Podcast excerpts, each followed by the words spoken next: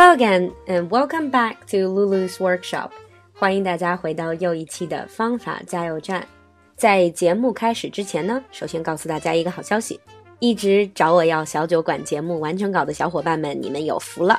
我们的公众号“露露的英文小酒馆”正式上线了，里面不仅有完整的文稿、安兰的每日一句，还有我们酒馆不同兴趣组的每日总结和讨论，很精彩哦！赶快来关注加群吧！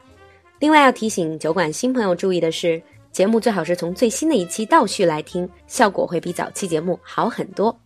So enough said, let's get back to Lulu's workshop. This is a special segment focusing on some of the most frequently asked questions relating to language learning.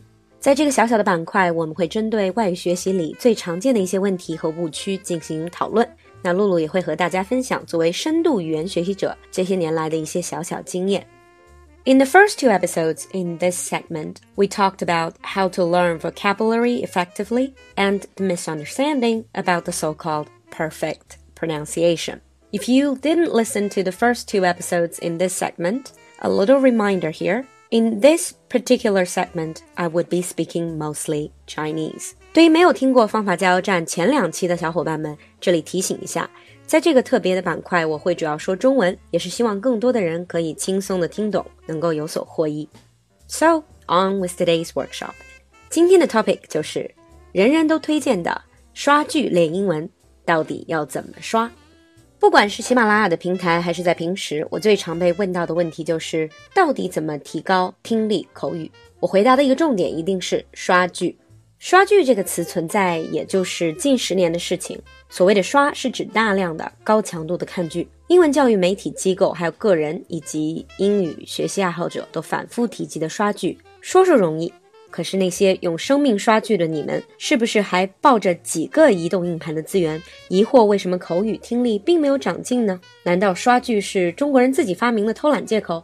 其实刷剧这件事情绝对不是在中国起源的。我还是学校里的小孩的时候，我的老师到欧洲去考察，想要看看为什么北欧的小孩子一个个英文水平都如此之高。要知道，北欧人基本上是世界上非英语母语人士里英语水平最高的。在考察过程中呢，他们就发现，在北欧中小学的英文课堂里会有大量的看英文的动画片、电视剧、电影，很少像中国学校那样死磕语法、单词。那是我第一次接触到了刷剧的概念，从高中、大学阶段就走上了刷剧的道路。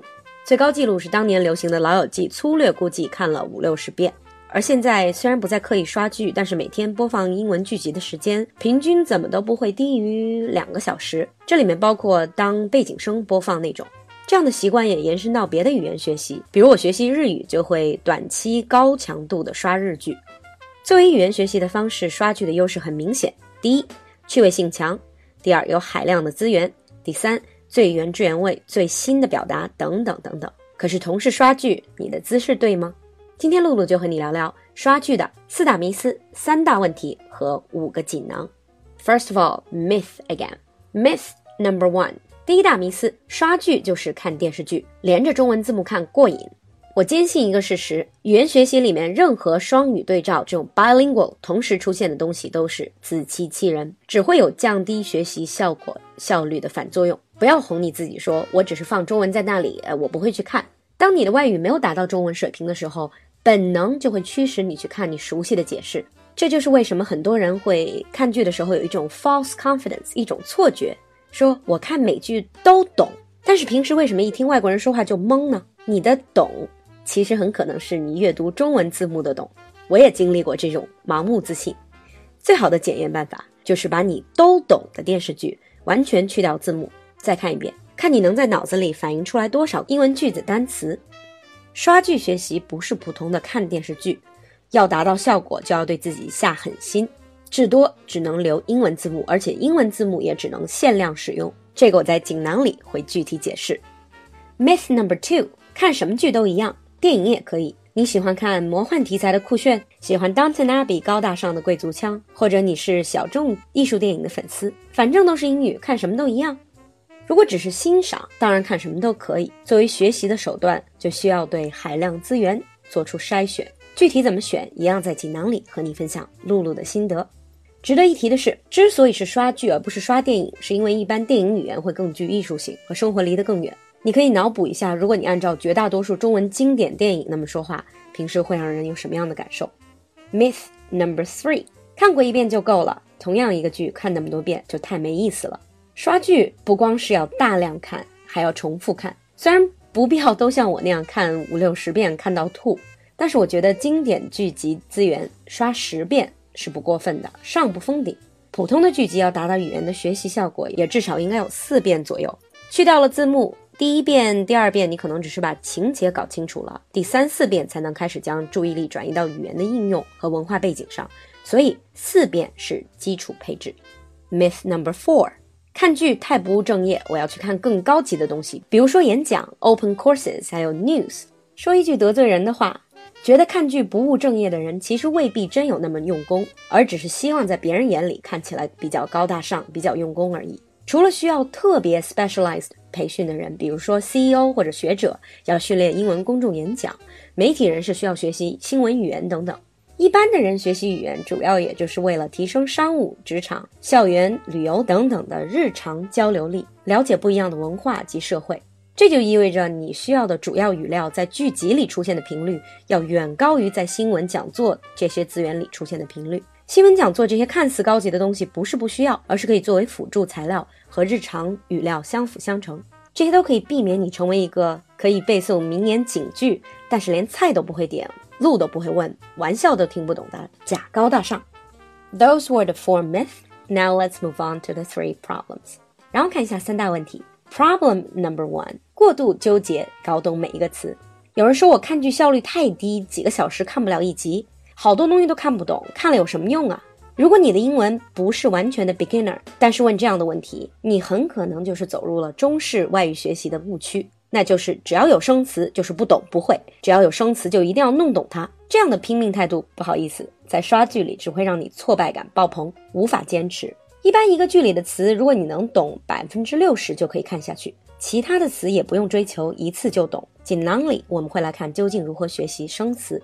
Problem number two：过分追求长难句、带感句，忽略最常用的表达。我最近发现，中国学习者，包括英语老师，有时候在刷剧时候，喜欢记一些很高端、很长难的一些句子，然后拿出来分享背诵，这都背离了初衷。刷剧学习本来就是要学最最高频、最最放之四海皆准的表达。任何时候都要问自己：这个语料，我会在生活里对人说吗？别人会对我说吗？如果答案是 No way，那么就应该学习更加高频的表达。Problem number three：看剧不深究，不结合文化背景，脱离语境学习，关注语法，关注生词，文化背景却不注意，容易造成学到的理论知识点与文化语境完全剥离，出现单个句子表达没问题，但是在交流中效果不好的尴尬局面。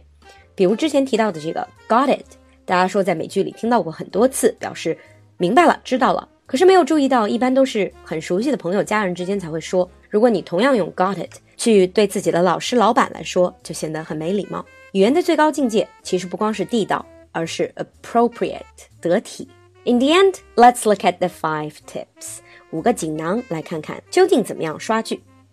Tip number one 第一个锦囊，看什么？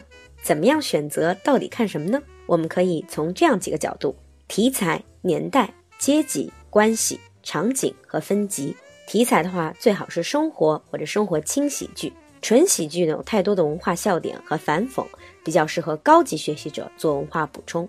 年代语言由于不断进化，如果不是当代的剧集，可能会有很多俚语或者俗语已经过时了。从阶级上来看，有老百姓、中产、上中产、精英、上流社会，最适合选择的就是中产、上中产这样的阶级。说话会比较得体，而显得不突兀。这里要特别注意的就是英剧和美剧的阶级分割会有一些不同。